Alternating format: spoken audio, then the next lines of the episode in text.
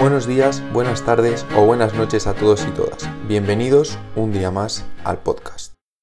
Hoy tenemos con nosotros al donostiarra Lolo Encinas, entrenador ayudante en el Bilbao Basket de ACB, con pasado y experiencia en la Liga Africana de Baloncesto, de la cual nos contará un par de cositas seguro, y una persona realmente increíble.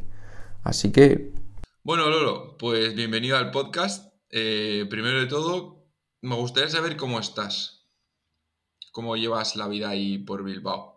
un ñoño tierra en Bilbao, ¿cómo, cómo te tratan, cómo te cuidan, te cuidan bien. Pregunta profunda, te veo que empiezas duro el tema, ¿eh? ¿Cómo estás un ñoño tierra en Bilbao? Bueno, la verdad que, que, bien, ¿no? Ya es mi segundo año. Eh, la verdad que no me puedo quejar como estoy aquí. Quizás, de hecho, bueno, lo he dicho alguna vez, ha superado un poquito mis expectativas, ¿no?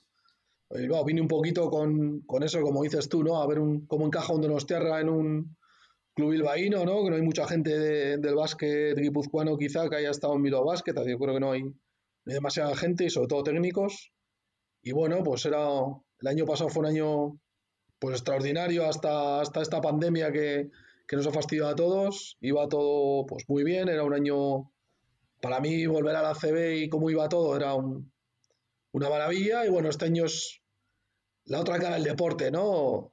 estoy bien, me siento muy bien aquí, la verdad que estoy a gusto trabajando, pero bueno, pues al final nosotros vimos del resultado y este año sobre todo es, es duro por, por, el resultado, ¿no? Hay veces que no te salen las cosas, que te ves ahí abajo desde, desde el principio de temporada y bueno, pues peleando. Yo esto lo he vivido también en, en Donosti, por desgracia, varios años y ahora me toca vivirlo aquí. Y, bueno, se vive un poquito diferente, pero pero igual de, complicado. Pero sí que es verdad que con el tema de gente, tema de trabajo, tema de cómo estoy con, la gente en el club y en la ciudad, pues la verdad que no puedo quejarme. Este, estamos bien.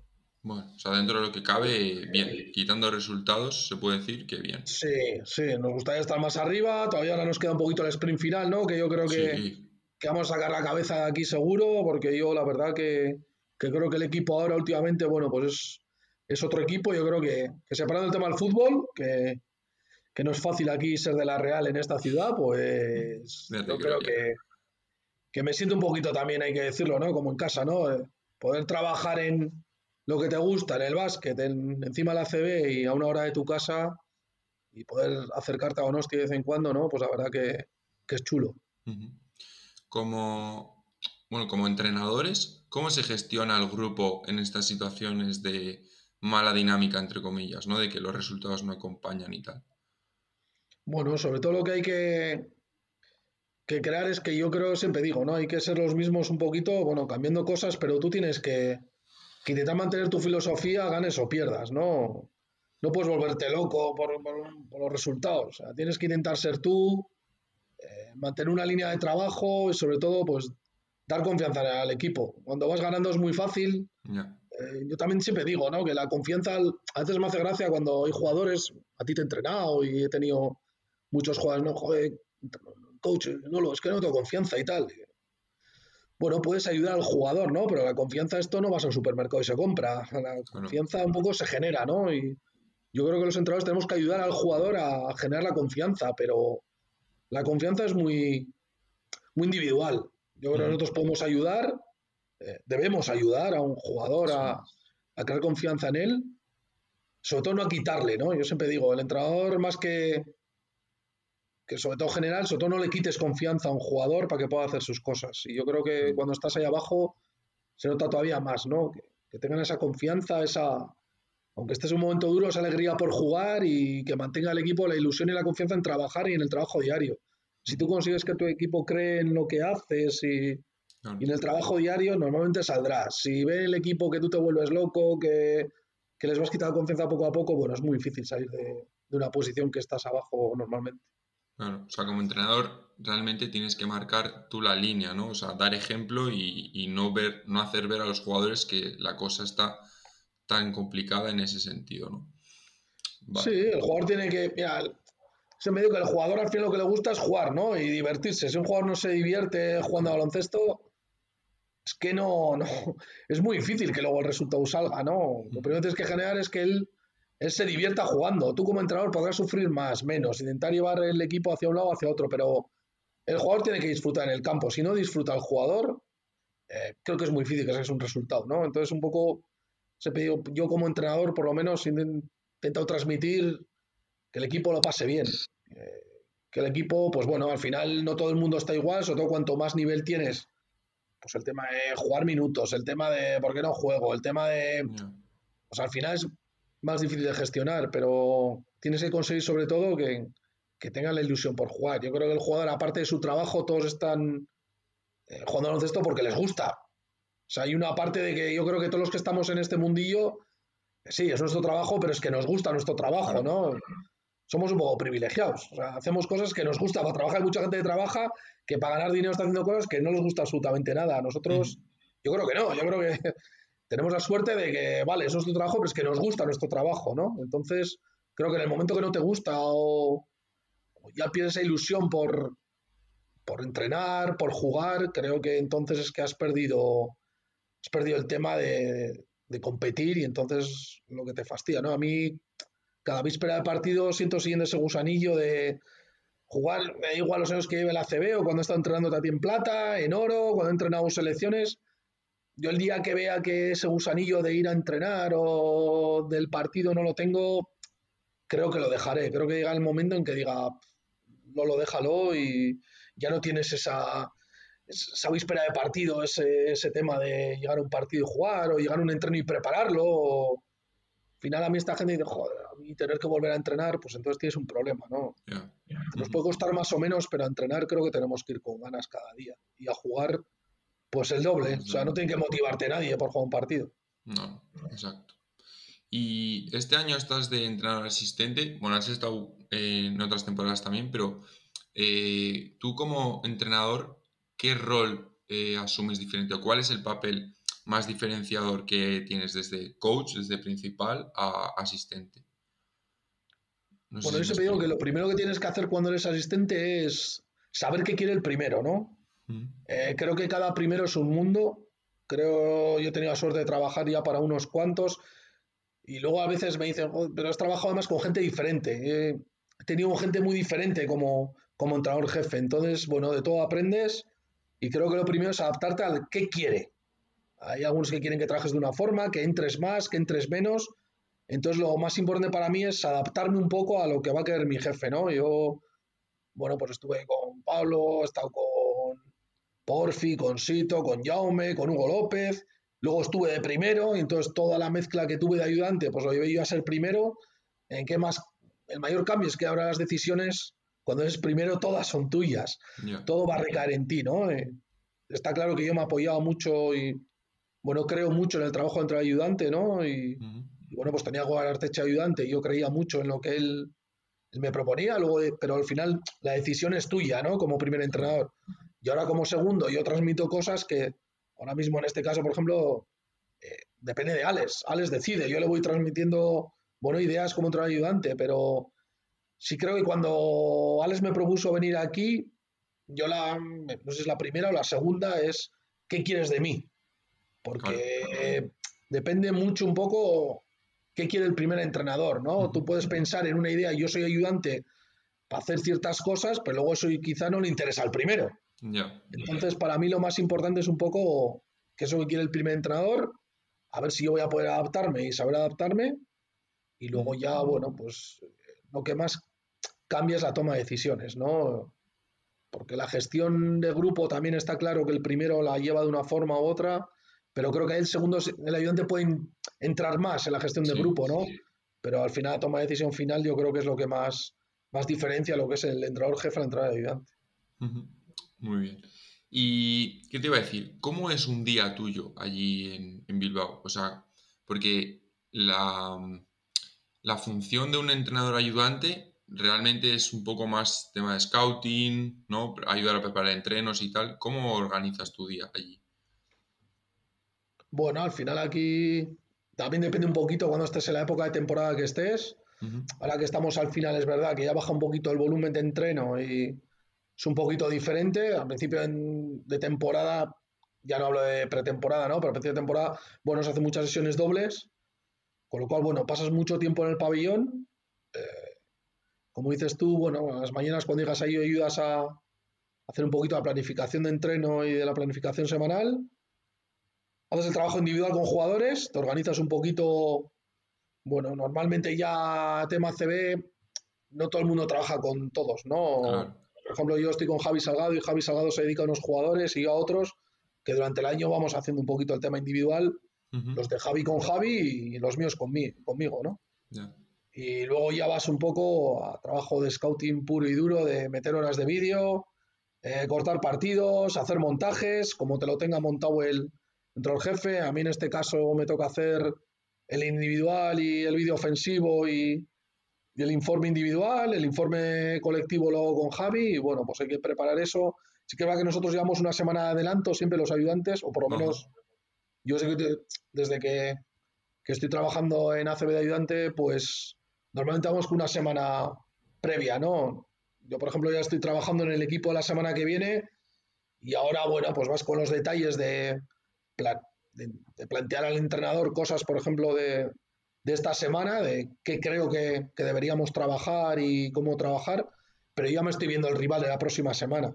Entonces, bueno, tienes que tener el chip un poco en dos equipos normalmente cada semana, el que tienes esa semana y sobre todo todo lo previo que vas trabajando de, la semana siguiente, ¿no? Y es un poco, bueno, al principio se te hace un poco, me acuerdo de Javi Salgado, me decía al principio, yo Lolo, pero esto va a ser todas las semanas así, estoy que tengo que preparar la siguiente. Bueno, al principio es un poquito chocante, ¿no? Sí. Eh, yo al principio cuando me contaron esto, coño, yo cuando era un poco entrenador, hay un poco más de información, trabajas un poco la semana, ¿no? Y vas aprendiendo y bueno, lo llevas normal, pero es verdad que trabajas prácticamente con dos equipos cada semana. Y una cosa que tenía curiosidad de preguntarte es, tú estuviste en Valencia, ¿no? Porque el año pasado con el COVID y tal, eh, bueno, al final la, la, liga, la ACB, se terminó en una burbuja que era en Valencia. ¿Cómo fue esa burbuja? O sea, ¿cómo lo gestionaste tú personalmente y el equipo? ¿no? Porque es una situación complicada, ¿no? Al final no puedes salir del hotel ni nada, ¿no? O sea, solo al pabellón y vuelta. Un poco locura burbuja, le llamamos burbuja locura, porque la verdad que, bueno, ya aquí en los entrenos antes de ir en Bilbo, vamos a llamarlo que fue bastante ya burbuja, ¿no? Hmm. Fue un poco locura esto de, el, volver a entrenar después del confinamiento eh, era que venían jugadores individualmente, eh, solo venían dos jugadores, uno en cada canasta, uno por entrenador, otro para entrenador, te pasabas 40 minutos, según acababas desinfectaban, eh, volvías a cambiarte los guantes, la mascarilla, todo el resto, esto era todo tan, tan nuevo que era un poco locura, ¿no? Nos pasábamos pues fácil entre cuatro horas, cuatro horas y media antes que te pasaba todo el equipo entre que desinfectaban, de que podíamos entrenar y que fuimos poco a poco ya haciendo entrenamientos pues por parejas, tríos, eh, fuimos subiendo. Y luego lo de Valencia, pues bueno, al final tienes que... Yo reconozco que el confinamiento a mí no se me hizo fácil. Eh, yo estaba solo, he estado solo en, el confinamiento y tal, y bueno, hay días que se hacen complicadetes y luego cuando vienes y bueno, el básquet te ayuda a que desconectas, tienes tu trabajo, tienes alegría de ver un poco a, a la gente del equipo, pero cuando volvimos a Valencia a jugar, joder, otra vez te encerraban en un hotel, te tenían en una planta que era una planta Bilbao Basket, nosotros estábamos en un hotel con Basconia, Barça, Tenerife y Bilbao Basket. Eh, era una planta cada equipo, sobre todo los primeros días que, que, no te dejaban cruzarte con nadie, los cuatro o cinco primeros días era a ver a qué hora podías desayunar, a qué hora podías comer, a qué hora podías cenar, solo tenías movilidad de tu planta al comedor comedor autobús, autobús la alquería, ¿no? Y bueno, era sobre todo tema de, de cabeza y llevarlo, de estar con el equipo muchas horas. Y bueno, tenías la alegría de estar con el equipo, ¿no? Pero no te dejaban salir absolutamente a nada. Luego cuando empezó la competición era igual, era, bueno, cada, creo que era tres días un PCR, entrenar o jugar, hotel y la vida del hotel. Eh, sí que es verdad que a partir del sexto día te dejaban un poco que podías comer dos equipos o incluso a veces hasta tres a la vez y en el, bueno, veías otras caras, aunque sea en el, en el comedor, ¿no? Cada uno con su zona, pero veías otras caras y que fue algo curioso y algo que, bueno, es, es un poco diferente a lo que habíamos vivido, ¿no? Esto, esta etapa está siendo un poco complicadilla, vamos a llamarlo así.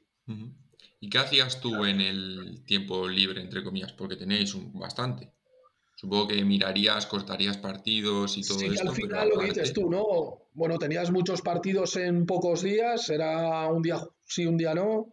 Llevábamos bastante trabajo previo hecho desde aquí, tanto Javi como yo, ¿no? Para scouting, pero luego está claro que cada partido que se jugaba allí, pues ibas cortando, metías bastante horas de scouting, las noches hacían bastante cortas porque había que preparar un poco, bueno, pues jugabas, analizabas un poco el partido que habías hecho y estabas cortando ya el partido del rival siguiente, ¿no? A ver qué habían metido, qué no habían metido.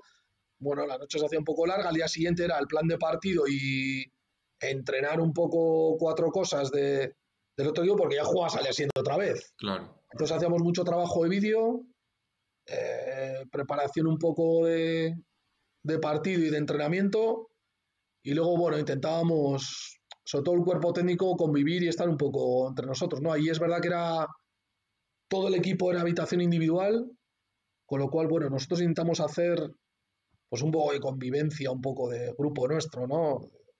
Como era PCR prácticamente cada dos, tres días y estabas en la misma planta, pues al menos jugamos bastante, tiempo, bastante a cartas, hicimos bastantes pochas, eh, esto bastante, por lo menos, eh, aprovechamos hacer algo un poco diferente a básquet. Lo que más podemos decir es que se jugó mucho a la pocha en aquello, ¿no? Yo creo que Alex, a través de aquel tema de la selección, nos metió bastante el tema de la pocha también al cuerpo técnico nuestro, ¿no? Y bueno, sí que tuvimos la suerte que teníamos un gran grupo, tanto jugadores como técnicos. La verdad que el año pasado era un grupo muy divertido. Y bueno, pues no sean malas horas. La verdad que, que el año pasado podemos decir que estábamos a gusto allí. Se hacía largo todo aquello, pero, Claro. pero bueno, Ujú. tampoco era aquello una locura, ¿sabes? ¿Y qué me podrías decir? ¿Qué has aprendido de...? Porque realmente has pasado bastante tiempo solo, o sea, antes de ir a, a Valencia, el confinamiento estabas tú solo en casa. ¿Qué has aprendido en Mm. este tiempo? Pues bueno, a conocerme un poco a mí mismo también, ¿no? A aguantar Sí, a... Yo me puse un reto que muchos me llamaron chalau, ¿no? Yo en casa andaba todos los días y me puse un reto de hacer mínimo 9 kilómetros diarios. Era una casa de 54 metros, ya, hacía un turno de mañana, un turno de tarde, pero me propuse, me puse en el móvil el tema este, un sí, un esto cuentapasos para y venga, todos los días yo me dije que, que no era todo estar parado, estar viendo series, estar viendo pelis, estar viendo cosas de básquet. Sí que es verdad que al principio, por ejemplo, vi muchísimas cosas de vídeos de básquet de entrenadores que de repente salieron un montón de historias, Claro, entrenadores, vídeos, charlas, y al principio lo cogí con, joder, tío, voy a aprovechar esto para preparar un montón de cosas, para... Pero es verdad que según pasaba el confinamiento y veías que no te sacaban, no te dejaban salir, uf, hablabas contigo mismo, ¿no? Eh, venga a hablar. Yo había días que llego a hablar con la tele, o sea, tengo que reconocerlo. O sea, yo he hablado con presentadores de la tele, opa, ¿qué tal? Y cómo va el día, porque al final tienes que hablar con alguien y aparte el teléfono y el Zoom y todo esto, pues sí, está muy bien, te ayuda, eh, amigos, familia, tal, pero cuelgas, estás solo, ¿no? Y, Exacto. y dije, tengo que hacer algo más, aparte de leer y tal, y bueno, me propuse esto y sí que es verdad que hacía cada día un mínimo de, de 9 kilómetros por dentro de casa, eh, me ponía música, había días que, que no era sencillo, ¿no? Y que, que no tenías ganas, había días que te va... Reconozco que había días que te levantas un poco de bajón, de otra vez esto, tío, Sí, sí. y otra vez solo y otra vez... Pero bueno, pues he aprendido un poco a que hay que, hay que superar esto.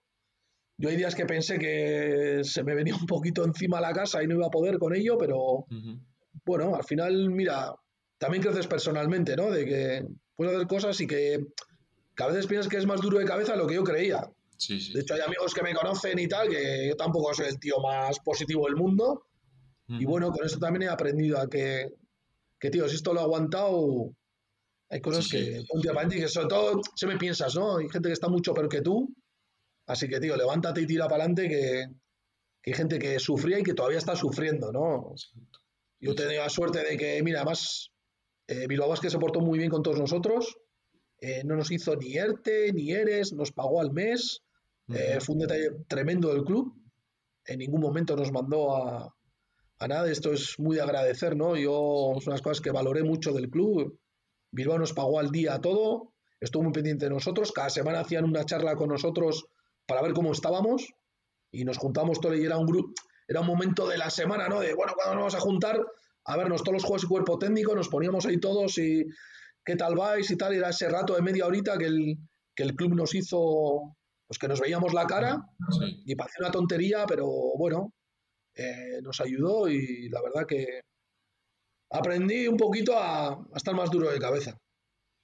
Qué bueno. Sí, sí, de todo, o sea, de todo hay que sacar algo positivo y bueno, está claro que al final todo pasa, ¿no? Por muy duro que parezca, todo termina pasando.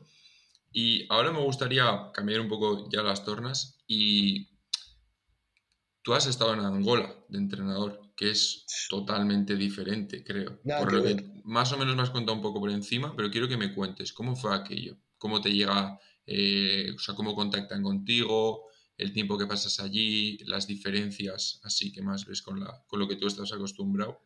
¿Cómo es eso? Yo creo que he valorado más una vez que he vuelto y he estado aquí en mi experiencia africana que cuando de verdad la viví allí. Claro. Yo ahora me preguntan y. yo cuando había ido, joder, África, tío, tal, aquí esto. Ahora viéndolo, digo, tío, la experiencia de África fue la bomba. O sea, África es la leche. O sea, eh, la vida, la, es todo tan, tan diferente a lo que vivimos, ¿sabes? Que yo estaba en un momento muy malo, personal, en el momento que, que voy ahí, bueno, me pasa un tema personal, más luego, bueno, pues GBC, pues no, no renové el contrato allí, ¿no? Entonces estaba en un momento duro para mí, difícil de, ¿qué hago ahora? Sí. Y bueno, me acuerdo que ya era agosto y tal, y, y me llamó Hugo López y me dijo, necesito hablar contigo un tema urgente y quiero hacer una reunión contigo. Yo la verdad no tenía ni idea ni de qué iban, ni... pero bueno, yo con Hugo había sido entrenador ayudante en Donosti conmigo, siempre he tenido muy buena relación con él, él ya estaba fuera del Real Madrid, había tenido otras experiencias y bueno, me junté con él que quería y la verdad que al primer día fue un shock, o sea, yo quedé con él y a ver qué quieres Hugo, yo pensé que era, yo qué sé, un campus, una historia, alguna movida de jugadores, yo qué sé. Y me dice, no, mira, he fichado en África, he fichado en Angola y me gusta que fueras mi ayudante mi primera reacción fue de chiste, o sea, o sea estoy en Donosti, yo ¿qué, pinto yo en África, o sea, en Angola. Y bueno, él me dijo una frase, dice, pues mira, pintas seguir viviendo el baloncesto y, una experiencia nueva en el básquet. Él había estado en Canadá y para él fue una experiencia brutal, ¿no? Y yo ya, él cuando fue a Canadá ya intentó llevarme y yo renuncié. Y entonces, bueno, también me da un poco, digo, hostia, voy a volver a renunciar. Me decía, pero África, pero, pero pues, ¿estás seguro vas a ir a África otra vez? O sea, había estado él también en un país africano jugando una Champions o algo y dije, tío, pero otro país, sí, sí, pero para toda la temporada, Lolo. Digo, pero ¿de esto de cuándo estamos hablando? Y él me dijo, no, esto es en tres semanas tienes que ir para allá. Yo me voy la semana que viene y, bueno, fue un poco impactante, lo, lo hablé con un poco gente muy, muy cercana, no lo quise hablar con mucha gente, pero al principio era yo que no, que no, que no. Pero luego pensé que, mira, tío, es una experiencia tan nueva y estaba en un momento tan, tan fastidiado que dije, pues igual me viene a salir de Donosti, ¿no? Hay, que, hay más cosas que Donosti. Al principio hay un entrenador, Pablo Lasso, ¿no? Que siempre se ríe de mí, de Tuño y Osterra. Y siempre me dice, Lolo, tío. Y me acuerdo que fue uno de los que me empujó y dijo, lo tienes que salir de Donosti. O sea, hay, hay más vida que fuera de Donosti. Y me acuerdo de esa frase que me dijo él, ¿no? Hay más vida fuera de Donosti, al principio no quería verlo, pero bueno, al final hablé con la familia y tal y vi que la gente muy cercana a mí que, que se ilusionaba más que yo en que yo me fuera, ¿no? Y me dijeron, vívelo. Y dije, bueno, pues me tiré para ahí, es una locura ir a África, tienes que hacer mil papeles, el tema de vacunas, me hace mucha gracia a mí ahora el tema este de la vacuna hasta el COVID y tal. Me para ir a África me tuve que pinchar cuatro veces. Eh, tres en Donosti y otra que, historia que me metieron ahí, de la malaria y tal. Bueno, pues haces muchas cosas. Es verdad que fue todo muy rápido. Eh, cogí un avión a las tres semanas, me presenté en Lisboa con un equipo de, de 11 jugadores africanos, dos americanos, eh, todo el cuerpo técnico africano, excepto Hugo López y el preparador físico que era de Logroño, que hablas de, de Manresa, que está en Maxi Manresa, Adrián. Y bueno, estamos ahí los tres blanquitos con todos negritos. Y yo en Lisboa al principio dije, bueno, en Lisboa, bueno, pues no te das cuenta un poquito dónde estás, ¿no? Estuvimos una semana y luego en Lisboa fue la realidad. En Lisboa, bueno, ya les conocí un poquito a ellos la primera semana, pero de ahí nos fuimos a Angola y llegar a Angola fue para mí pues, un poquito un shock, ¿no? Mi primera experiencia en Angola fue entrar al aeropuerto, eh, en Angola, según entras en Luanda, por un lado va la gente nacional y por otro extranjeros. Yo entré en la jardinera, pues antes que Hugo López y el otro chico que había, el prepa. Entonces me metió por un lado y lo primero que me cogió un policía, me metió en una sala y me dijo que, que no tenía las vacunas puestas y que entonces no iba a entrar en el país. Entonces yo me quedé un poco flipado. Digo, no, no, tengo aquí todos los papeles, todo. Digo, no, bueno, pues hasta que al final el vicepresidente del club vino a buscarme porque no me encontraban, me tuvieron ahí 20 minutos. Bueno, al final era todo cuestión de dinero y aprendí que dije, bueno, bienvenido a África, ¿no? El primer día ya, bueno, pues si pagabas te dejaban libre y si no, pues a ver qué sacaban, ¿no? Y bueno, pues un poco impactante los primeros días, ver un poco cómo era la vida. Yo vivía en una urbanización fuera de Luanda, eh, una urbanización de, de lujo, con seguridad, con gente con metralleta cada, ciertos metros, con bueno, un buen piso. Eh, estábamos viendo urbanización cerrada, pero el club ya nos decía que solo andáramos, o el pabellón dentro de urbanización, ¿no? Y que de día andáramos por ciertos barrios y tal. Ahí me chocó un poco, digo, hombre, yo ya que vengo aquí, quiero vivir la experiencia. Claro. Pero el club, bueno, pues yo cuando vi que, y bueno, es verdad que África hay que tener un poquillo cuidado. Mi vida ahí era totalmente diferente, era todas las mañanas entrenábamos ahí en, la zona deportiva del club, teníamos un chofer, nos llevaba a casa, nos dedicamos a andar por dentro de la, ciudad, por dentro de la urbanización, una cafetería que iba allí, salíamos, pues bueno, a hacer la compra y a comer un poco a ciertos sitios, pero es verdad que había que andar con cuidado. Pero Angola, bueno, pues tiene las dos zonas, lo que ves de la vida, ¿no? Una zona súper rica y una zona súper pobre que no te puedes creer hasta que no, no lo vives, ¿no? Pero una experiencia brutal, de verdad. Yo supongo que tú irías con unas expectativas o siempre hay algo, ¿no? Que te dice la gente, pues el tópico o lo que sea. ¿Qué es lo que más te sorprendió de allí? O sea, tú ibas con una idea y, fue realmente la idea que, lo que llevas tú en la cabeza o te sorprendió algo mucho, mucho? No, yo creo que hasta que no lo vives no... No, yo no pensaba que había tales diferencias eh, sociales en África, ¿no? Yo no pensé, por un lado, que había gente con tantísimo dinero era increíble, o sea, eh, yo tenía jugadores que tenían cinco coches en el mismo equipo.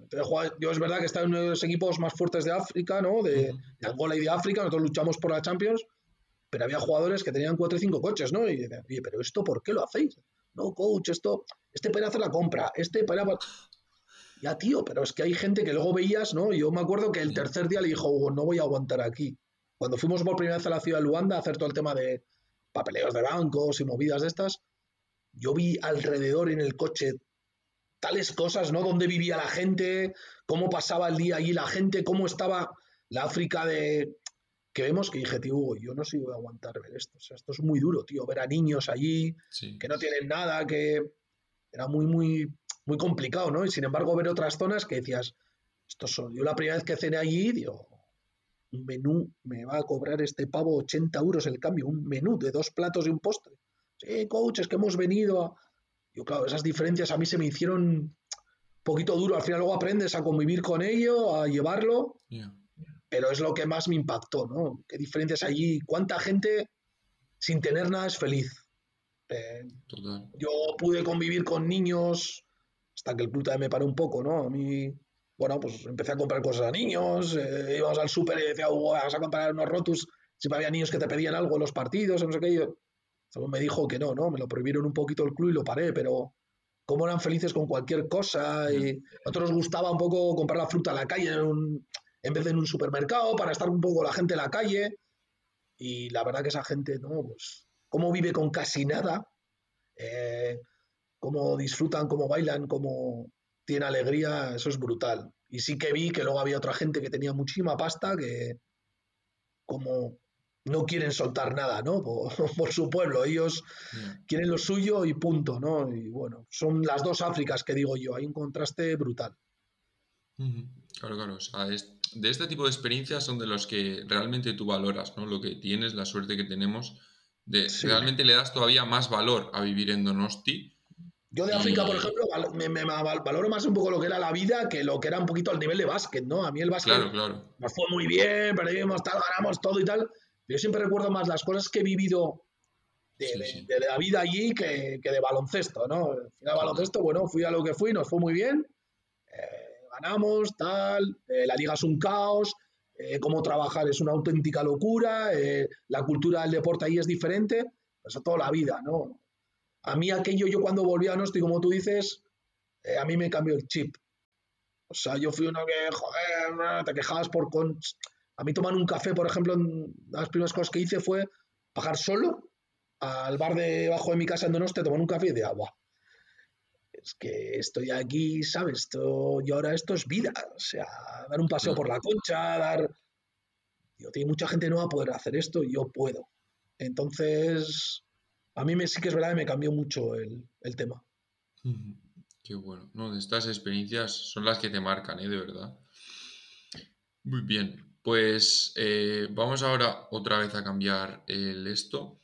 Quiero que me cuentes un poco cómo ves tú la iniciativa que tuvo Miquel eh, Motos con el verano pasado que, estuvimos ahí en Videvieta todos juntos de Landu, ¿no? Que es un poco que yo creo que eh, lo pasamos bien, que eso es importante, y también entrenamos, ¿no? Ahí todos juntos. Eh, ¿Cómo lo viviste tú como entrenador? Pues mira, yo me acuerdo que en el confinamiento un día Miquel me llama y me dice, oye, no, lo que quiero montar, y yo al principio dije, este está chalado, que quiere montar aquí, no, guipuzcoanos, chicos, tal, chicas en verano. Y al principio no hice mucho caso, ¿no? Eh, es verdad que dije, mira, Miquel, estoy muy aquí con esto, tal, luego ya cuando acabe hablamos. Y es verdad que hablé de Valencia y digo, oye, que esto va para adelante. Llamó Iñaki Jiménez y me dijo, tío, que esto va para adelante, o sea, que, que, van a hacerlo, ¿no? Entonces llegué y dije, bueno, a ver, contadme un poco la historia. Y como tú dices, mira, yo lo viví con dos cosas. Me divertí, más de lo que pensaba, de hecho. Y dos, eh, me hizo mucha ilusión eh, poder entrenar a gente guipuzcoana, eh, tanto chicos como chicas, que yo además, bueno, he entrado pocas veces chicas, tanta gente que tiene ganas de entrenar, ¿no? Eh, que en verano, joy, a mí me hace ilusión entrar, pero es que veía que, la gente que entrenaba le hacía la misma ilusión, o sea, se lo pasaban bien, eh, les gustaba entrenar.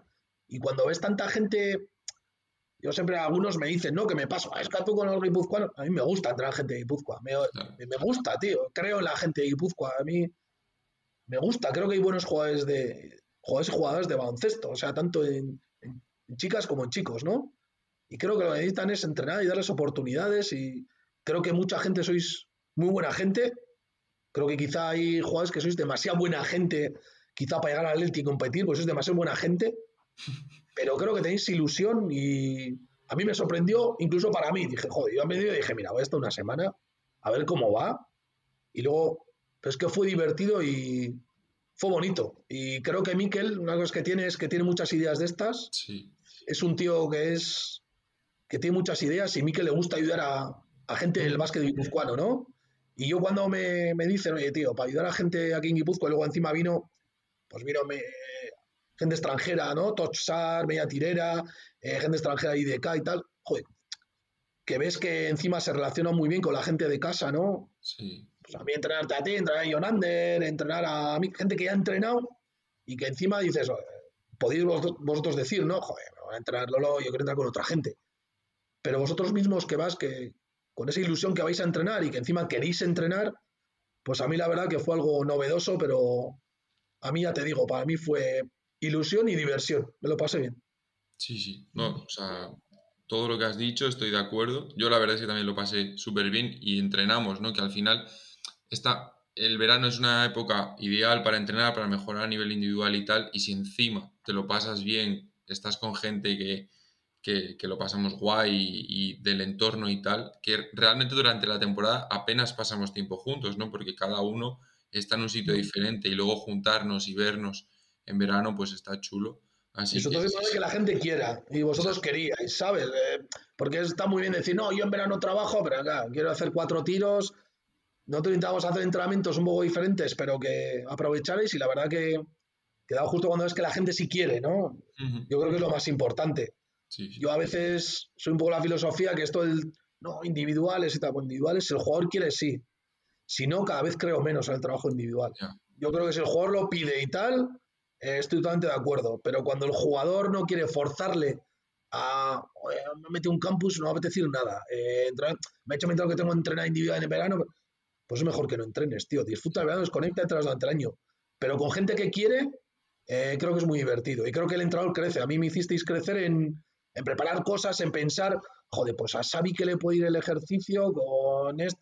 os poníamos un poco gente que tenéis el mismo perfil y, y bueno, eh, chicos, chicas, si algo que os pudiera valer para todos, bueno, al entrenador le ayudáis a, a que le dé un poco al coco en verano y, encima, pues si te diviertes con gente, gente de casa, a mí me parece que estuvo muy guay.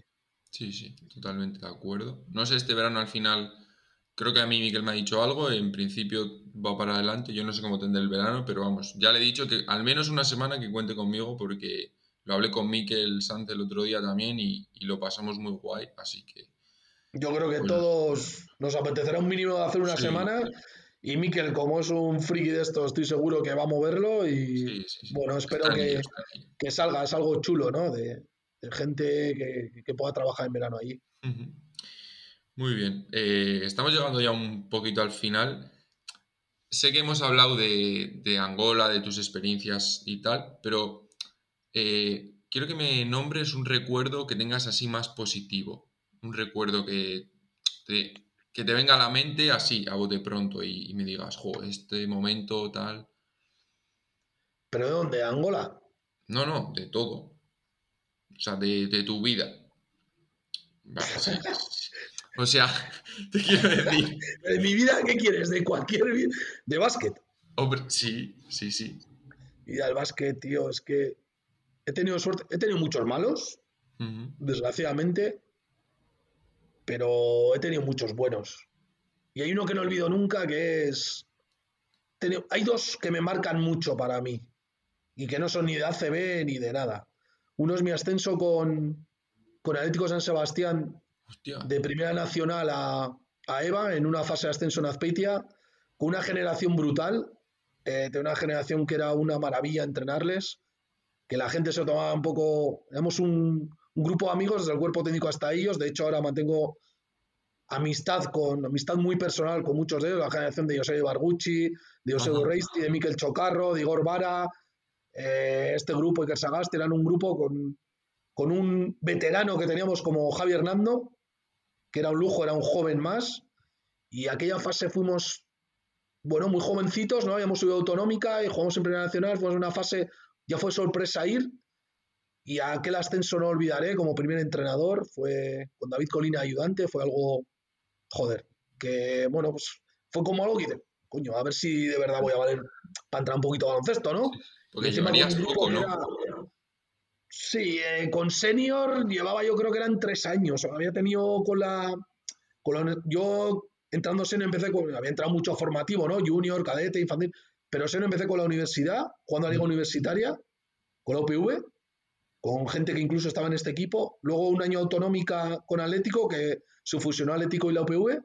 Y este año en Primera Nacional, mi tercer año de entrenador jefe, logramos el ascenso a EVA, ¿no? Y fue algo tan divertido como sorprendente, ¿no? Haber ascendido y, y luego otro que no olvidaré nunca fue el ascenso igual de Primera a EVA con, con. Un viernes, no se me nunca, contra, contra Ardoy, eh, cómo estaba el pabellón de Azpeitia no se me va a pasar, nunca, nunca olvidaré. Con mucha gente de casa, con Kepa Ibarzabal, con John Arocena, con Joshua Arocena, con Gary, con Ita, con, te puedo nombrar, con Guarteche de jugador, con Ares Estigarraga, eh, pero yo, eh, yo he vivido partidos en ACB brutales, he vivido, pero el momento en que el equipo aquel el, sale el 5 inicial a la pista un viernes a las 8 y media, 8 el partido aquel, ¿Cómo empieza aquello a moverse? No había sitio ninguna escalera, no había en un partido de Primera Nacional. Eh, y luego, bueno, yo eso, eso veía nunca. Luego el, ir a la Junta, ir por el pueblo ahí a Azpeitia, tú has vivido allí algún temita y cómo vive el pueblo el baloncesto, yo aquello es brutal. Está muy guay, la verdad es que está muy guay. Sí, sí, sí. Quizás son los dos que más. Luego he vivido muchas cosas, ¿eh? Sí, ACB con GBC, lo el año pasado me pasó aquí, he pasado cosas malas, pero esas dos, joder, como primero la verdad que me han marcado un poco. Qué guay, porque no me lo esperaba para nada, la verdad. Así que, bueno, realmente. ¿Qué esperabas? ¿Qué esperabas? Que tú también. Claro, no conocía yo. Entonces. Eres un chavalín. Tú esperabas que en plata, cuando entrené a Xavi Veraza y tal. estuvo muy bien, Xavi. La verdad es que no. Pero, pero bueno. No, está bien, está bien. La verdad, Además, eso es al principio, ¿no? Que eso también te ayuda un poco a decir, coño, pues lo que has dicho, igual sí que valgo para esto o igual tampoco se me da tan mal, ¿no? Entonces, Sí, como un, curraba, ¿no? Entonces acá, yo me acuerdo que cuando entraba en Atlético, pues tenía el curro, luego iba, subía a ver a ver a entrenar, tal, o currar. En Azpeitia curraba en una empresa del Ponio 27 en Donosti, entonces luego era salir a las 7 de la empresa, toda leche con el coche, me iba a Azpeitia con Nico Echeverría también, que la había fichado. Entonces me, había- me iba para allí, llegaba a las 11 a Donosti. Bueno, era un poco locura, pero joder, eso que viví, ya te digo que, que no me lo va a quitar nadie. Muy bien. Y bueno, vamos ya con la última, que esta es la que hago todo el mundo. Antes has comentado que en la pandemia y tal leíste y eso. Eh, me gustaría que me recomendaras o nombraras un libro o que te guste mucho, que te haya marcado o, o no sé, un libro es- especial. No sé, tío, vi esto de Agassi, el- la biografía esta de Agassi y tal, que me pareció pues muy interesante Ujú. y cosas que están muy bien. Y luego es verdad que, bueno, leo libros de estos que son varios diferentes y tal, eh, de algunas historias, sobre todo me gusta un poquito, historias estas un poco de misterio y tal, Ajá. pero son, voy cogiendo un libro, luego paso a otro, tal. Tampoco soy un tío que lea mucho. Me he visto más series que nunca en este confinamiento, que nunca en mi vida. Pero es verdad que lo he leído mucho, pero lo hagas y sí que aprovecha a leerlo. Muy bien. Pues Lolo, hasta aquí al final de la entrevista. No sé si te has sentado a gusto, has estado bien, eh, tienes algo que decir. Pues la verdad que estando contigo nuevamente, mira, te conocí entrenando en Azpeitia. Fuiste una sorpresa no solo como jugador, sino como tío. La verdad que me gusta que un tío tan joven tenga estos valores que tiene y cómo estás evolucionando estas cosas que haces ahora de, de tener experiencias, de intercambiar cosas con la gente. La verdad que a mí me- cuando me llamaste, a principio pensé que estabas chalao, que no sabía dónde ibas a hacer esto. Eh, he escuchado varios. La verdad que, que no dejas de sorprender, que me encanta que, que estés haciendo estas cosas y que bueno, que, que lo sigas haciendo y sobre todo, lo más importante es que tú sigas divirtiéndote, que, que te mereces divertirte en lo que hagas, no solo en el básquet, sino en más cosas, porque todo lo que hagas te saldrá bien. Se me cae la lágrima, Lolo. Tranquilo, aguanta, aguanta, que sé que aguantas, tú no te preocupes.